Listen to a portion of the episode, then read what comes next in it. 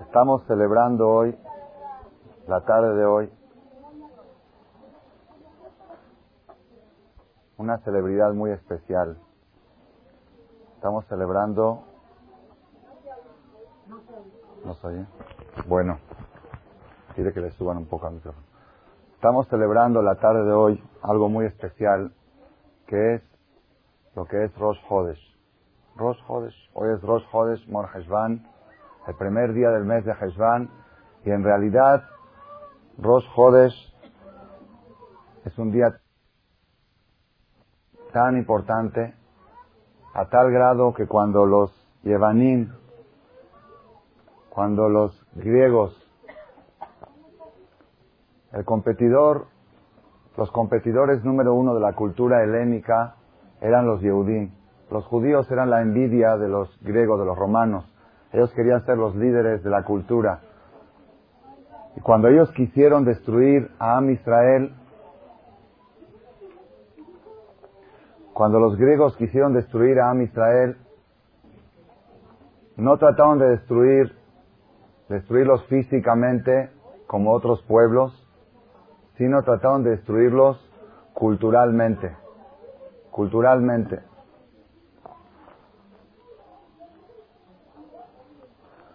Dice el Midrash, Midrash Shira Shirim, interpretación talmúdica,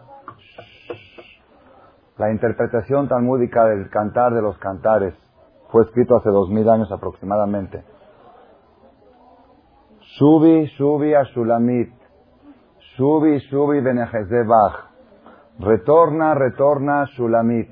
¿Quién se llamó Shulamit? Am Israel, el pueblo de Israel se llamó Shulamit. Luego vamos a ver cuatro explicaciones por qué Am Israel se llamó Shulamit. Retorna, retorna Shulamit. Retorna, retorna y vamos a observarte a ti. Shubi, Shubi, Benejezebach. Cuatro veces dice la palabra Shubi. Cuatro veces Shubi. Shubi, Shubi a Shulamit. Shubi, Shubi, Benejezebach. ¿Por qué cuatro veces retorna que Neged Arbaam al Huyot Shesholtim be Israel? Frente a los cuatro imperios que van a gobernar en Am Israel, cuatro Galut, cuatro exilios tuvo Am Israel, desde Galut Misraim, Galut Madai, Galut Babel, Galut Yaván y Galut Edom, el que estamos ahorita. Shubi, Shubi, retorna, retorna a Am Israel. Am Israel entró a cuatro Galuyot de Shalom y salió de Shalom. Por eso Shulamit viene de Shalom. El segundo, el segundo Galut, el segundo Shubi, Shubi, Shubi, el segundo Shubi se refiere a Malhut Yaván. Cuando la cultura helénica quiso destruir la cultura judía, ¿qué fue lo que atacaron? Atacaron la parte espiritual, la parte moral. Está escrito en el Talmud que los Yevanim, los griegos, quisieron destruir tres cosas de Am Israel. ¿Cuáles son las tres cosas? Shabbat, Berit Milá y Rosh Hodesh. Shabbat, todos entendemos que el Shabbat que querían destruirlo, ¿por qué? Shabbat es la base del judaísmo, seis días creó Dios el mundo, el séptimo descansó.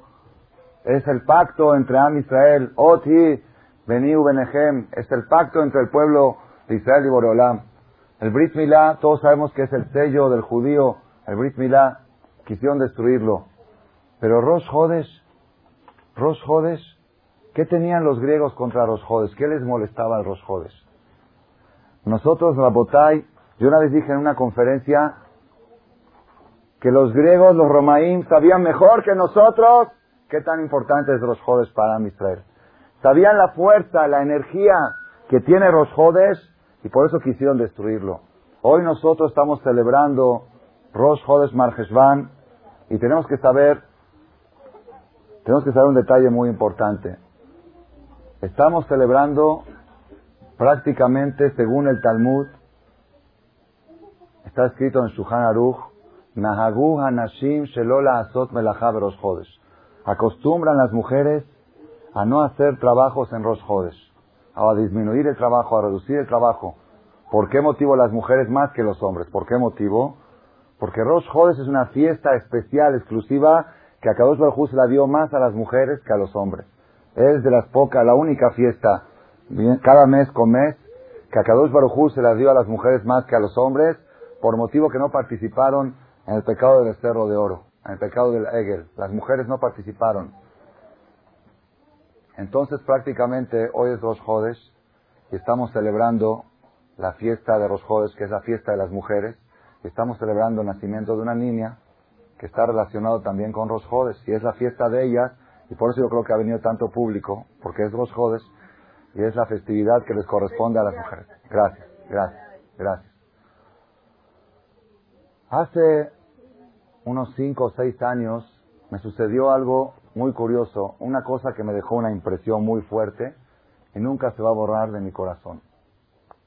Aquí, en este Beta Midrash, a las nueve de la noche aproximadamente, estaba yo parado en la calle saliendo rumbo a mi casa, vivía en otro lugar, y se acercó una persona, un señor aproximadamente 30, 32 años. Me dice, Jajam, tengo una pregunta contra Dios, una pregunta contra Dios. Una persona, yo lo conocía como Shomer Shabbat, religioso, hombre de fe. ¿Cuál es la pregunta? ¿Por qué a los buenos les va mal? Una pregunta, ¿por qué a los buenos les va mal? Yo me supuse, ¿y a quién es el bueno? Seguro él. ¿Verdad o no? Siempre cuando una persona pregunta por qué a los buenos les va mal, lo más natural es que le pasó algo a él y él es el bueno y a él le fue algo mal.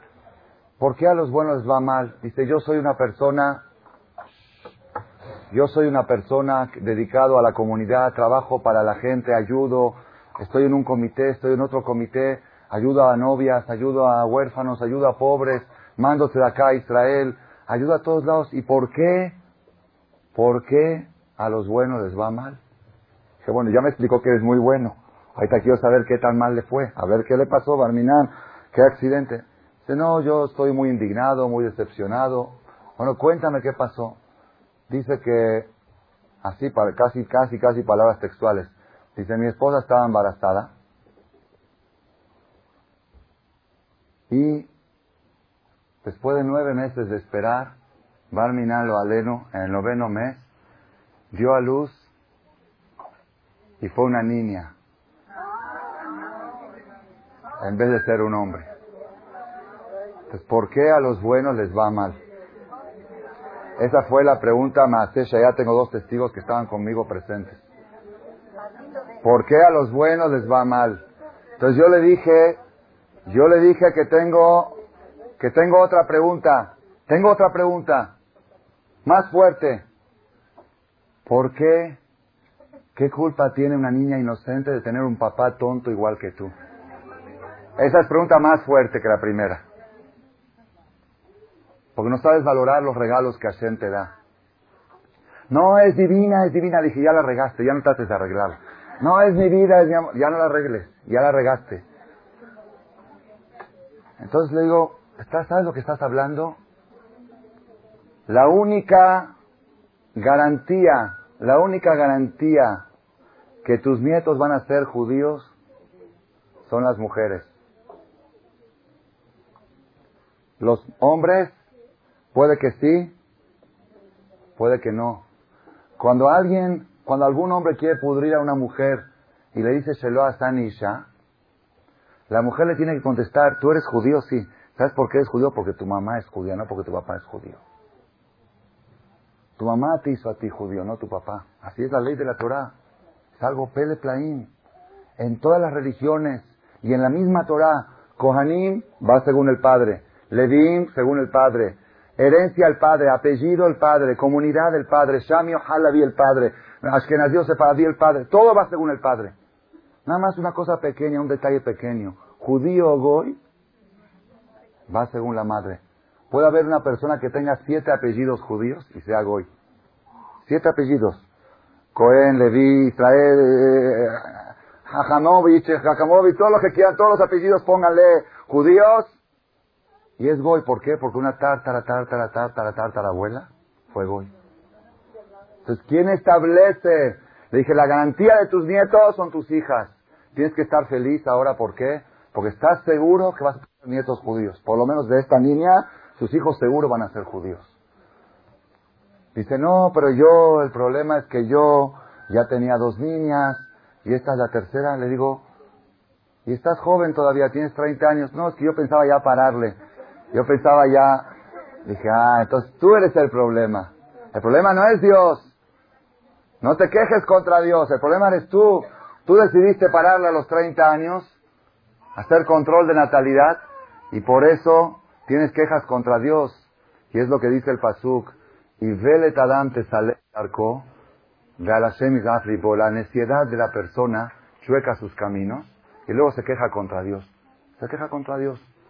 Moral de la Botay, tenemos que saber otro secreto muy grande, les voy a decir, estuve pensando hoy, fue Hidush, algo que Dios me iluminó hoy. Todos sabemos siempre, ahora que leímos Bereshit, que la mujer es la que trajo la muerte al mundo. ¿Hay alguna duda? La mujer es la que trajo la muerte al mundo. Antes no existía la muerte.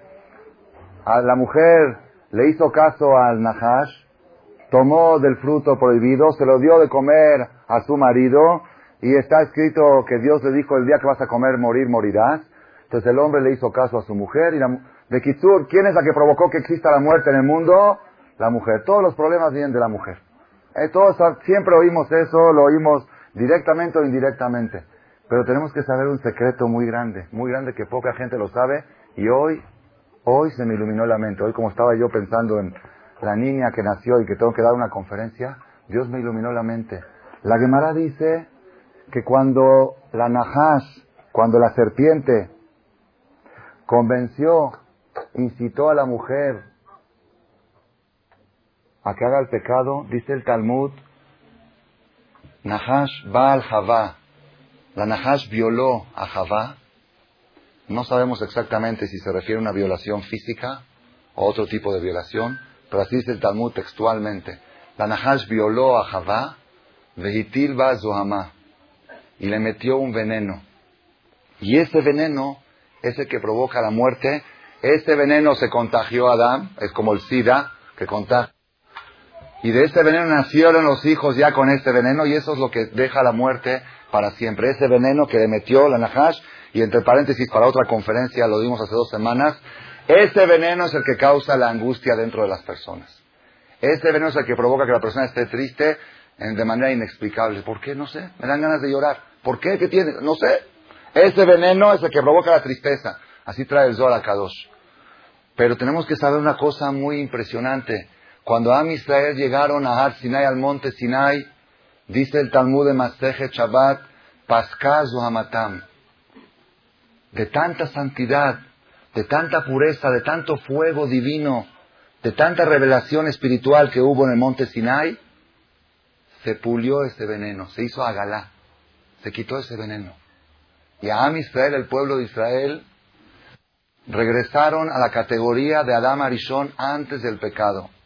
Ani Amarti Elohim Atem, Une León ya no iban a morir, ya no existía la muerte. Después de 40 días cometieron el pecado del becerro de oro, el pecado del Egel, y volvieron a ingerir ese veneno y otra vez regresó la muerte. Así está escrito claramente en el Talmud. El que tiene alguna duda, se lo cito exactamente donde está. Maseje Shabbat, creo que da Pebet, claramente. Quiere decir que Am Israel en Ar Sinai retornaron a la Marisón antes del pecado. Y después de 40 días, ¿qué sucedió? cometieron el pecado del becerro y volvieron a adquirir la muerte. ¿Quién hizo el pecado del Egel? Los hombres y las mujeres no participaron en el pecado. Entonces, ¿quién trajo la muerte al mundo, el hombre o la mujer? La primera muerte la trajo la mujer. La segunda, la que tenemos ahora, es culpa de los hombres.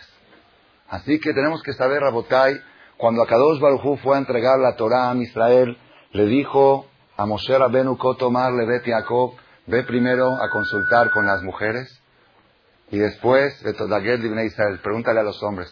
Dice el Midrash, ¿por qué? Dice, cuando creé el mundo, me equivoqué y le dije primero al hombre. Le dije al hombre, dile a tu esposa que no pueden comer de este árbol.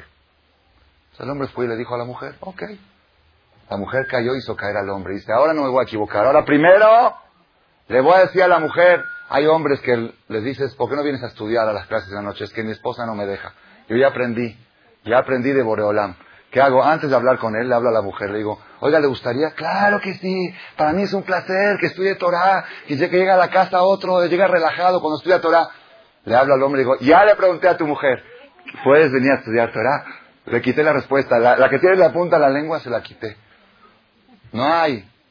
A partir de hoy, Moray Brabotay, a partir de Matán Torah, Kotomar Levet Yaakov, las mujeres, está escrito claramente que antes de Matán Torah, judío Goy, los hijos de Jacob vino, los hijos de Jacob vino, que son los que formaron las doce tribus, que de ahí viene el pueblo de Israel. ¿Con quién se casaron? ¿Con quién? ¿Con judías? ¿Había judías? No había judías. Se casaron, la Gemara dice con Kenaniot. Hay una versión que nacieron gemelas, se casaban con sus hermanas, pero la otra versión del Talmud se casaron con Kenanitas, con Goyot. Quiere decir que nuestras abuelitas eran Goyot. Entonces, ¿cómo somos judíos nosotros? Antes de la entrega de la Torá, todo iba según el hombre.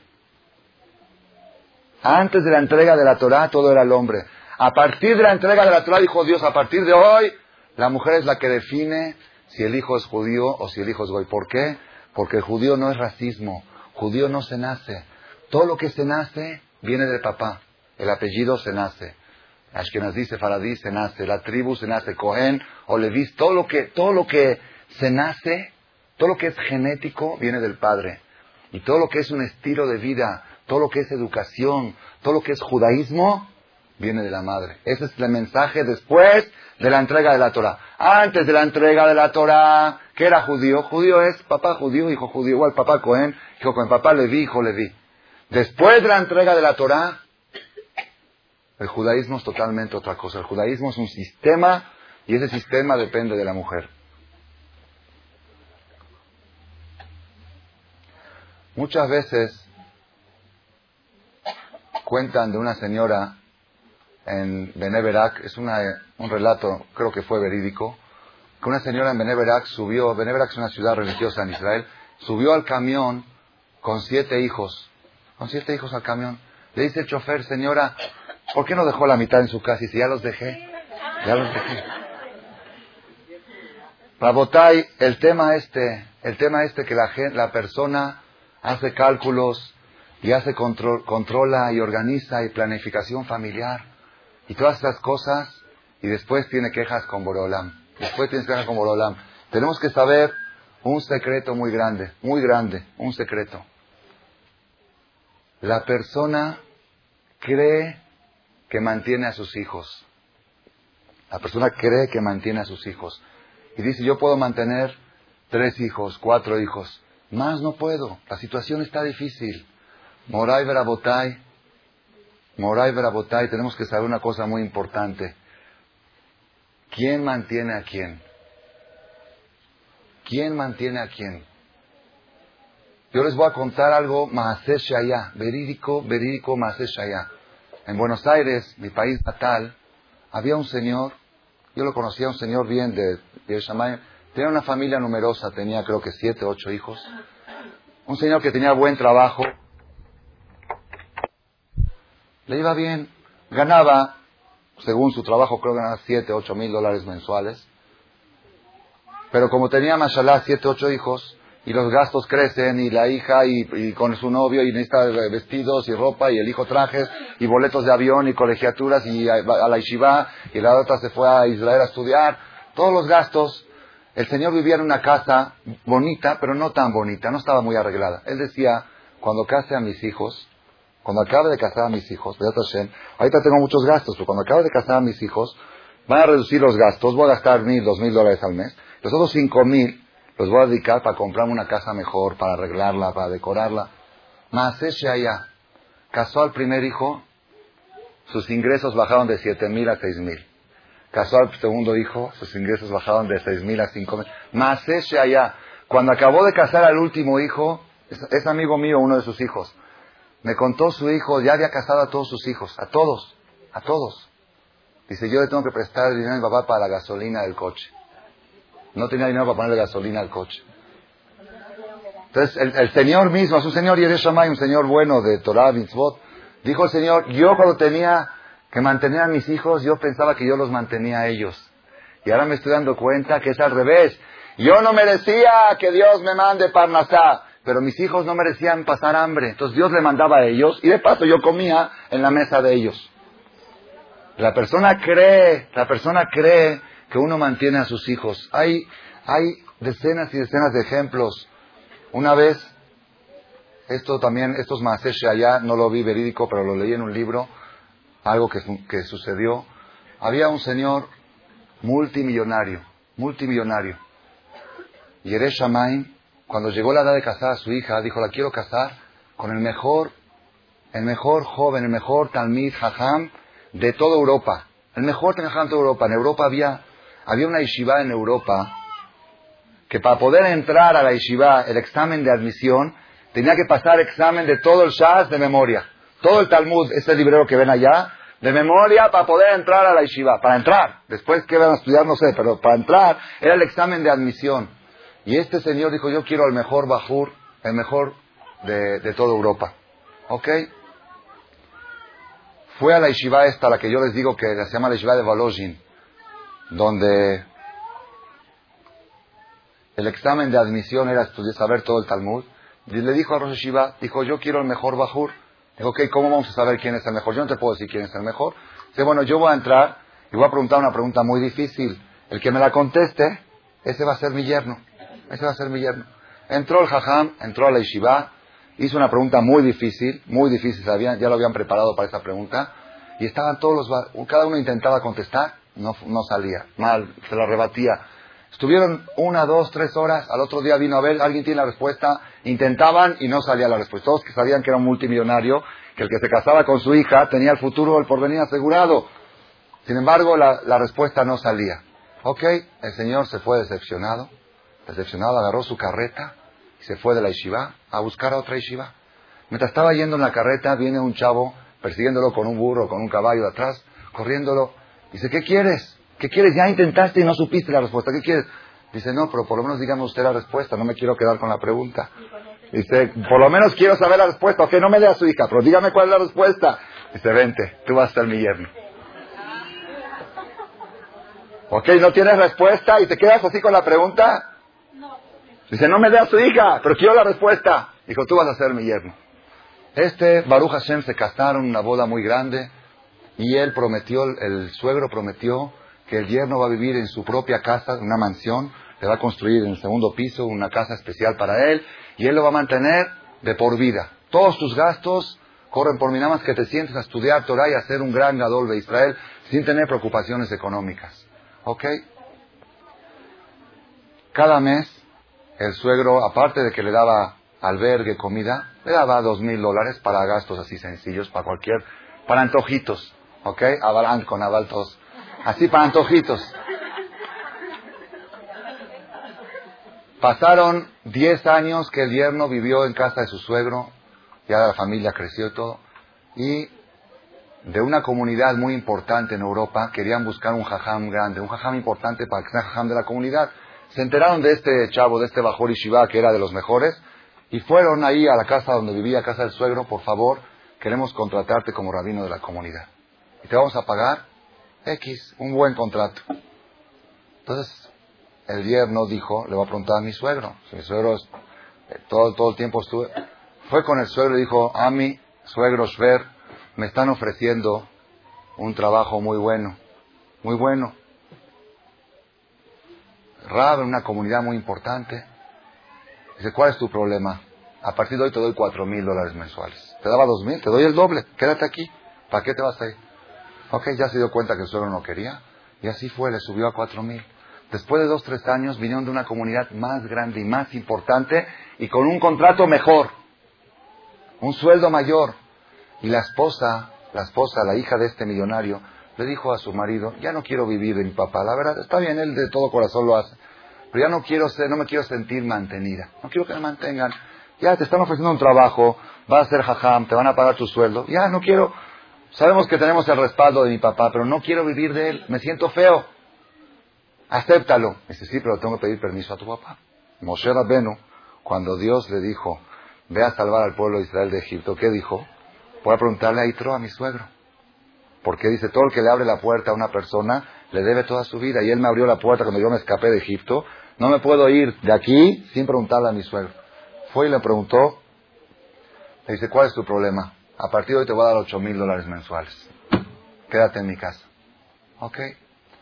Después de otros dos, tres años, ya eran 15 años de casados, llegan un contrato de una comunidad muy, muy, de toda una ciudad de Europa muy importante, con un sueldo estratosférico y con un puesto increíble, y la esposa ya no aguantó. La esposa, la hija del millonario, le dijo al marido, ya no acepto que seamos mantenidos por mi papá. Ya no, ya ni le preguntes, nada más vas y le avisas. Le dices que ya decidimos que vas a tomar ese, aparte es un puesto muy bueno y te van a dar... Fueron a avisarle al papá, ya no a preguntarle. Fueron el marido, el yerno y la, y la hija. Papá, suegro, ya decidimos que vamos a aceptar esta propuesta y nos vamos a ir. Le pregunta al papá, hija, ¿te puedo hacer una pregunta? ¿Y por qué? ¿Por qué te quieres ir? Dice, papá, yo no, no me siento bien que tú me mantienes. No me siento bien. ¿Hasta cuándo voy a ser mantenida?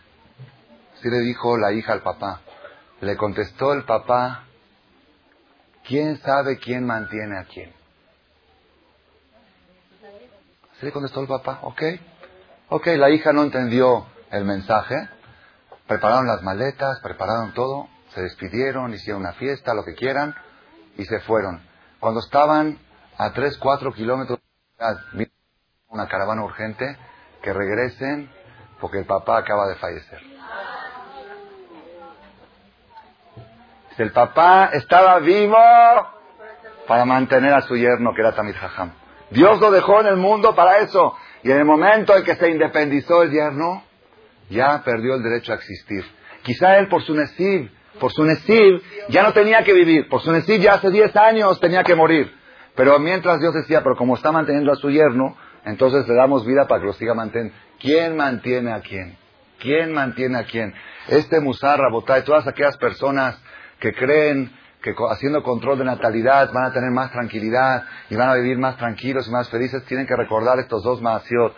El maasé de Argentina que conté y el maasé de este, de este jajam, de este Ashir con su yerno.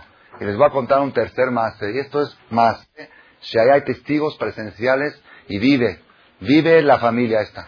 Había una familia, esto sucedió en Bélgica, una familia numerosa de, gente muy religiosa, creo que es Jajam el, el marido, estudia en el colel, gana un sueldo muy pequeño y creo que tenía 11 hijos, 11 hijos. Y la gente de la comunidad decían, ya, ya párale, tiene muchos hijos, tiene dificultades económicas, no te alcanza el dinero que ganas del colel. Ya, está bien, 11 hijos, ¿te parece poco? Como le dijo el doctor, el ginecólogo a mi papá cuando fue a quejarse porque mi mamá no se quedaba embarazada después de ocho hijos. Le dice, Dice, señor rabino, le dice mi papá, ¿no cree usted que ya cumplió usted con Dios y con las personas? Ya cumplió con todo. No, se fue a quejar porque no, no se queda embarazada.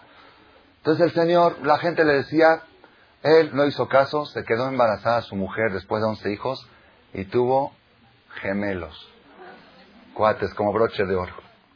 Tenía 11, se hicieron 13. De repente. Y toda la gente cuando nacieron decía, ¿cómo le van a hacer ahora? Si de por sí estaba difícil, ahora con 13, ¿y de dónde va a pagar la enfermera? ¿Y de dónde va esto? ¿Y de dónde lo otro? toda la gente estaba jalditos, pobrecitos, ya viste qué, qué mentalidad chueca, que esto... Moray Verabotay, no pasaron tres meses, le llega un citatorio al juzgado, al juzgado. Llega al juzgado, dice, aquí está un cheque de 10 millones de dólares. ¿Qué pasó? ¿De dónde? Dice que una señora multimillonaria de Bélgica falleció sin herederos y dejó su testamento que le deja todo su dinero a la familia más numerosa de Bélgica. Entonces la familia más numerosa tiene 12 hijos antes que ellos. La familia más numerosa 12 y usted tiene 13. Se fijaron en el registro del Ministerio del Interior. La más numerosa. Si este señor les hubiera hecho caso a la gente de, traer, de quedarse con solamente con 11 hijos, una familia pequeña de 11 hijos, entonces hubiera perdido Moray Brabotay. ¿Quién mantiene a quién? ¿Quién mantiene a quién? Como estos Maasiot, tengo decenas, decenas, decenas, pero hay otro Maasé también impresionante. Este es más impresionante. Es duro. Es duro, pero la persona tiene que oír. Rabbi Israel Salanter, Rabbi Israel Misalan dijo que el ser humano se tiene que acostumbrar a vivir a costillas de otros. ¿Qué quiere decir? ¿Qué quiere decir vivir a costillas de otros? ¿No dice que hay gente que vive a costillas de otros? Hay personas que quizá no merecen que Dios le dé salud, o no merecen que Dios le dé vida, o no merece que Dios le dé parnasá, pero como tiene gente que depende de él, cuanto más gente depende de ti,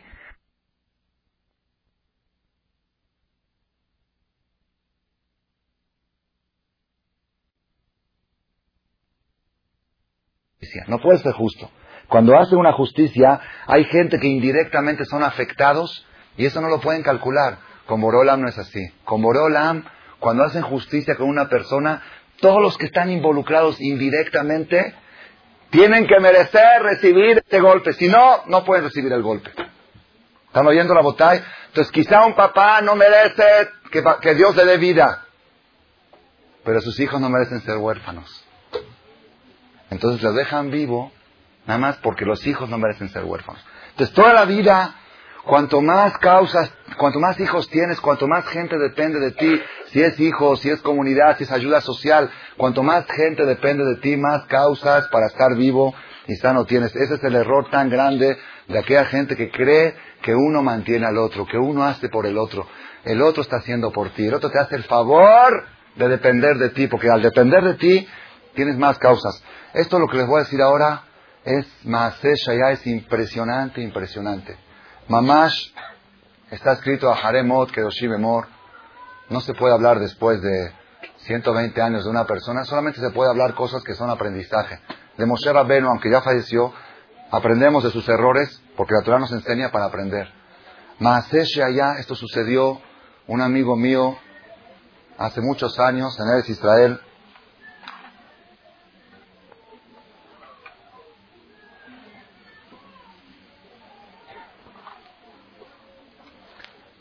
Este señor estaba casado normal. Si yo estudié con él en la yeshiva, él era, mucho, era cinco o seis años mayor que yo, él se casó. Cuando yo entré a la yeshiva, él se casó. Y sucedió, Barminan, una tragedia. Una tragedia. Lo Alenu, la mujer de él muy joven, lo dejó viudo. Ella lo dejó al viudo.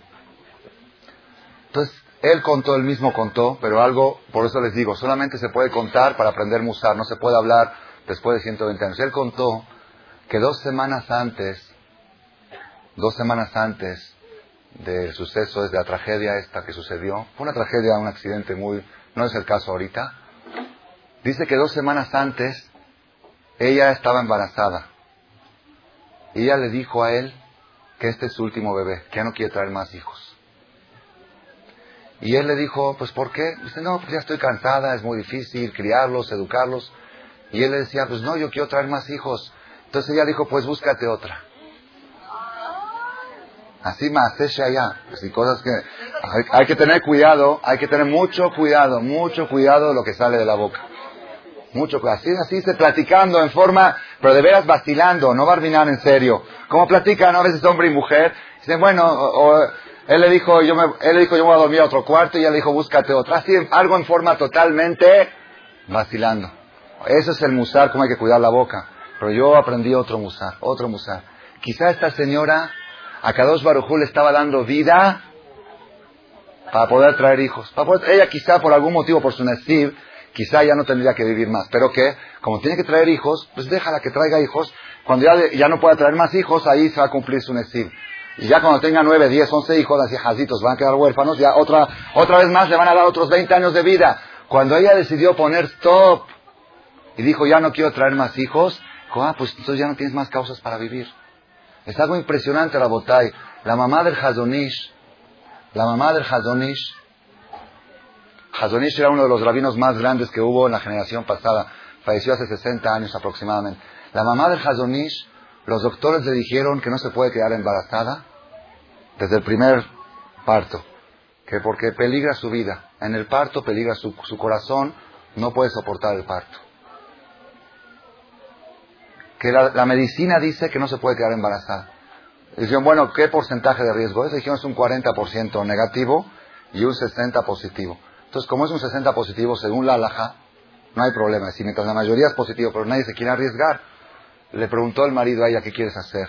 Dijo, todo el sentido de una mujer es traer hijos al mundo. Prefiero sacrificar mi vida y traer un hijo al mundo. La señora tuvo nueve hijos y uno de ellos fue Hazonish. Tenemos que saber, Moray Berabotay, la persona que camina derecho con Boreolam, la persona que no hace planificaciones, la persona que no hace control. Hoy vino una señora a preguntarme, también tiene ya cuatro, cinco hijos y, no sabe si quedarse embarazada, sino que ha logrado ya un equilibrio en su matrimonio. Y un niño más puede desequilibrar. Ya ha logrado Baruch Hashem acomodar todo, ya se lleva bien con su marido, antes no se llevaba muy bien, ya le, le, pone atención a cada uno, tiene su horario para cada uno, y un bebé más puede desequilibrar la paz en el matrimonio, puede cambiar esto, puede cambiar el otro. Le dije, mira, todas las relaciones íntimas de un hombre con una mujer provocan un embarazo, ¿no? Hay veces se queda embarazada, hay veces no. Aunque no tome pastillas, hay veces se queda, a veces no. ¿Quién decide si la mujer se queda embarazada o no se queda? ¿Quién lo decide? Dice, pues Borolam, Dios, sí, el único que decide es Borolam. Le dije, ¿tú crees que a Borolam se le puede pasar? ¿Se le puede chispear? No, es que quizá Dios se distrae y Barminan me quedo embarazada. Dios no se puede distraer. Si te quedas embarazada es porque Dios se sentó y programó y dijo a esta mujer, lo mejor para ella es que tenga un hijo más. Tú dices, no, Barminan, se le puede pasar a Dios, se le puede ir, quizá está Dios distraído y Barminan me quedo Moray Verabotay, tenemos que saber este musar, la persona que camina derecho, la persona que va en el camino con emuná, con fe, no ayudemos a Dios a manejar el mundo. No ayudemos a Dios a manejar el mundo. ¿Por qué? Porque dice Jobata Levavot, aquella persona que dice, yo voy a planear mi familia, dice Dios, ah, eres muy inteligente, ok, arréglatelas. Y la persona que dice, Dios, yo no planeo nada, yo dejo todo en tus manos, excepto cuando hay causas de salud. Cuando hay causas de salud certificadas y autorizadas por Jajamim, ya ahí seguro es mitzvah de cuidarse y todo. Pero cuando no hay esas causas, que no, que desequilibrio y que equilibrio familiar y que sentimiento y que mantenimiento, ¿quién mantiene a quién? Tenemos que recordar este musar, Moray Berabotay. La persona que tiene Munash la persona que deja que Borolam lo maneje, que Dios haga lo que él entiende que es bueno, que Dios haga su voluntad, esa persona va a encontrar mucha felicidad en la vida. Y cuando la persona quiere tomar las riendas de su vida en sus manos, entonces Dios dice, ah, eres muy capaz, maneja tú la carretera. A ver, maneja tú. Moray Berabotay, estas cosas que le estoy diciendo ahora, esto ya está comprobado generaciones tras generaciones. La familia numerosa vive mejor. Eso está comprobado. La persona que tiene muchos hijos está de fera en fera. De fera en fera. Que su nieto, que su bisnieto, y que el nieto del hijo, del nieto del hermano. No para de alegrías, no para. Samea. Samea no tiene tiempo de angustiarse. Aunque se quiera deprimir, no tiene tiempo. ¿Por qué? Se alivió tu hija, se alivió tu rueda, se alivió. Tiene correr acá, correr allá. Es ni fla, ni fla. Lo más maravilloso que hay es que la persona trate y aquellas personas, una vez yo dije aquí en Marcela, Dije, control de natalidad. ¿Qué dice la Torah del control de natalidad? ¿Está permitido? Sí, después de los 50. Después de los 50 años. Después de los 50 años, la Torah admite el control de natalidad. una pareja joven, recién casados, vinieron aquí así a estudiar y todo. Le digo, Abu Sebi, dice, todavía no. ¿Por qué? Dice, es que mi esposa está en la universidad está tomando, no acabó su carrera. Le digo, ¿para qué Dios le dio la matriz? ¿Para que la lleve a la universidad? ¿Universidad? ¿Qué universidad? El título más grande de una mujer es ser madre. Es el título. Primero que aprenda a ser madre y después que vaya, después de los 50, cuando ya casó a sus hijos, todo, ahora sí que vaya a la universidad, que si le sobra tiempo, que tome carrera. Moray Berabotay, la ashkafá de la Torah, la visión de la Torah es tan clara, es tan clara. Yo les voy a contar una cosa que vi en un libro, no de Torah, uno de los libros que leo en lugares donde no se puede leer Torah. Dice que una vez estaba dando una plática, una conferencia, una psicóloga en pro, perdón, estaba dando una, una conferencia sobre el tema del, sobre el tema de la planificación familiar. Estaba dando una conferencia. Esta, esta psicóloga que estaba dando la conferencia, ella estaba en contra de, de la planificación familiar. Había un grupo muy grande de mujeres y ella dijo así, pongan atención, ella expuso este caso. Dice, hay un señor borracho que todo el día se la pasa tomando, no trabaja, no trae dinero a su casa, tiene cuatro hijos, tiene cuatro hijos, es un caso verídico, cuatro hijos, los hijos están sí, con ropas rotas por la calle porque el papá no les trae dinero, no tienen que comer, piden limosnas todo el tiempo, así sufrimiento, sufrimiento y el hombre es un alcohólico declarado. Y de repente la mujer se quedó embarazada del quinto hijo. ¿Qué dicen ustedes? ¿Qué es lo más lógico? ¿Que aborte o que conserve a su bebé, al quinto bebé? Entonces se paró, se paró una señora del público y dijo, la verdad, la verdad, la lógica humana dice que debe de abortar, porque ese niño va a sufrir, va a sufrir. ¿Para qué van a hacer al mundo? Va a sufrir, va a sufrir pobreza, va a sufrir hambre, va a ser un niño trau, así dijo, va a ser un niño trauma, van a ser con traumas, va a crecer con traumas, quizá va a acabar en un manicomio y va a ser, va a ser todo un sufrimiento. ¿Para qué traer gente al mundo a que sufra? Dijo la psicóloga, esa soy yo. Yo nací de ese caso. Yo soy el quinto hijo. Mi papá era alcohólico, mi mamá era pobre, ¿eh? y si yo no estoy ni traumada, ni acabé en el manicomio, y gracias a Dios que mi mamá no se le ocurrió abortar. Qué bueno que, que exista en el mundo. Así dice. Moray Brabotay, ¿qué sabe la persona? ¿Qué sabe la persona? Una vez le dije a un, a un hombre, le dije, lo más precioso, lo más precioso que puede hacer una persona en la tierra, ¿qué es? ¿Qué es? ¿Qué es lo más precioso? Hacer otro igual que él. Fabricar uno igual que tú. Es lo más ¿Qué es lo más precioso que hay en la tierra? Tú mismo, ¿verdad? No, cada quien cree que uno mismo es lo mejor que hay en el mundo. Si tú eres lo mejor, pues fabrica muchos igual que tú. No tiene devaluación. Yo les digo lo que les estoy diciendo ahorita garantizado. Toda persona que por problemas económicos no puede traer hijos, que venga a hablar conmigo y yo le firmo un documento de 50 mil dólares por cada bebé. Que los traiga y que me los dé. Yo, yo tengo lo que hacer con ellos. Voy a hacer una, una yeshiva de 500 bajurim, los voy a educar, Hashem, Hashem me va a ayudar a ver cómo, 50, y si es güero pago más, y si es ojos azules más. ¿Quién es la persona? ¿Quién es, quién es el ser humano para definir el futuro? El futuro del mundo, el futuro del mundo. Si la mamá de Albert Einstein hubiera hecho planificación familiar, si la mamá de cuántos revolucionarios hubo en el mundo, cuántos Gedolet Torah, Jajamín, Tzadikim, científicos que descubrieron vacunas, ¿Qué sabes que va a salir de tu hijo? Principalmente cuando es una mamá judía. Empresarios salen inteligentes, cultos, capaces. Moray Berabotay. La noche de hoy, que está acabando Rosh Hodesh Heshvan, Rosh Hodesh es la fiesta de las mujeres. Rosh es la fiesta en la cual cada mujer tiene que analizar aquellas personas, aquellas personas que todavía pueden, que lo piensen bien y que analicen esta y aquellas que no pueden, Aquellas que no pueden, que orienten a las que pueden. Que eduquen a las que pueden. De esta plática. A ver, después en la oficina. Entonces, Moray Berabotay, vamos al Hazek, vamos a reforzarnos en realidad. En realidad, el tema de la conferencia de hoy. El tema de la conferencia de hoy no era este. Yo voy a hablar sobre Shulamit. Tengo toda una conferencia sobre el nombre Shulamit. ¿Por qué se llamó Shulamit? Shulamit viene de Shalom, de paz, de integridad. Nada más voy a terminar con una frase más relacionada con esto. Dice el Stapler, Rabia Koukanievsky, en un, ya falleció, un rabino muy grande, dice en su libro, la experiencia nos ha demostrado que las mujeres que tienen más hijos sufren igual o menos que la que tiene menos hijos. ¿Por qué? Porque la persona no puede sufrir, la persona no puede sufrir un gramo más de lo que le toca, ni un gramo menos. ¿Qué quiere decir? Si en Kippur decretaron que esta señora va a ir al pediatra en este año 50 veces, al pediatra, entonces si tiene cinco hijos, son 10 por cada hijo. Si tiene dos hijos, es 25 por cada hijo. Si tiene un solo hijo, es una vez a la semana. Rabotai, cuando, la, cuando está decretado, así es, no hay, no, hay forma, no hay aumentar o disminuir. Es algo impresionante, es algo increíble. Cuando Akadosh Baruj decide, esta señora este año, esta señora este año va a batallar.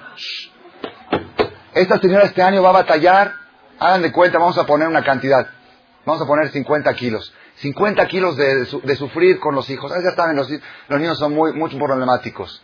Entonces, si Mashallah tiene 10 hijos, ¿qué va a batallar? Prepararle el lunch, prepararle esto, ayudarle a hacer la tarea. Es batallar. Si tiene un solo hijo, ya le preparó y faltan 40 kilos todavía. Entonces, qué bien, se pone travieso, se pone malo, de repente se pone gripa, hay que llevarlo, hay que traerlo. Ya no, es insoportable. Una vez una señora, una señora le dijo, en el parque se encontraron, una señora iba con 6, 7 hijos en el parque, en la fiesta en Sukkot, y se encontró una amiga de ella de la escuela que tenía dos hijos. Le dice, dime cómo le haces. Dice, si yo con dos no aguanto. Si yo con dos no aguanto. Dice, por eso no aguantas, porque tienes nada más dos. Se concentra todo en dos. No hay más y menos. Moray Brabotay, tenemos que tenemos que reforzarnos en esta ashkafá, en esta filosofía de la Torah. ¿Quién mantiene a quién? La persona no sabe para qué está en el mundo. La persona no sabe, quizá él está en el mundo justamente porque este pobre viene todos los viernes y tú le das 100 pesos y esos 100 pesos él va y compra comida para Shabbat. Quizá tú no mereces, pero él no merece que le falten esos 100 pesos y por eso tú sigues viviendo. Uno no sabe, nunca tiene que uno reducir actividades sociales, ayudar al prójimo, decirnos que ya no puedo, la situación está difícil. Lo último que tiene que reducir la persona cuando hay situación difícil es la ayuda al prójimo. Si quieres reducir tu shopping, redúcelos. Si quieres reducir tus viajes, redúcelos. Si quieres reducir tus paseos, pero lo último que debes de reducir es lo que haces para el prójimo, lo que haces para otros, traer hijos, ayudar a la sociedad. Ese es el mensaje más importante y voy a terminar con una gimatria. ¿Qué es gimatria? Gimatria es numerología. Todas las letras en hebreo tienen su numerología, su equivalente numérico. La Aleph es 1, la Bet es 2, la Gimel es 3, y así sucesivamente hasta la Taf, que es 400. Entonces estuve buscando en la computadora tengo un programa que le pones nombres y te salen versículos bíblicos que equivalen a la misma numerología. Entonces puse Shulamit Malech Mishan. Shulamit Malech Mishan equivale 1325. Entonces hay que buscar un versículo en la Biblia. Es difícil encontrar un pasuk que equivalga a lo mismo. Encontré varios. Uno de ellos dice, Itabliba aburech behayetan afshi biglalech.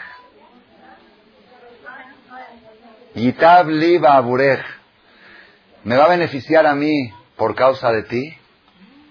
y voy a vivir yo por causa tuya. Así dice el que eso se lo dijo Abraham vino a Sarah cuando fueron a Mitzrayim. Abraham le dijo a Sarah, yo voy a vivir por ti y me van a beneficiar por ti. Y yo creo que este mensaje se relaciona con lo que hemos platicado en la conferencia. Hay otros pesuquí más, también muy bonitos relacionados con este nombre, pero ya es un poco tarde.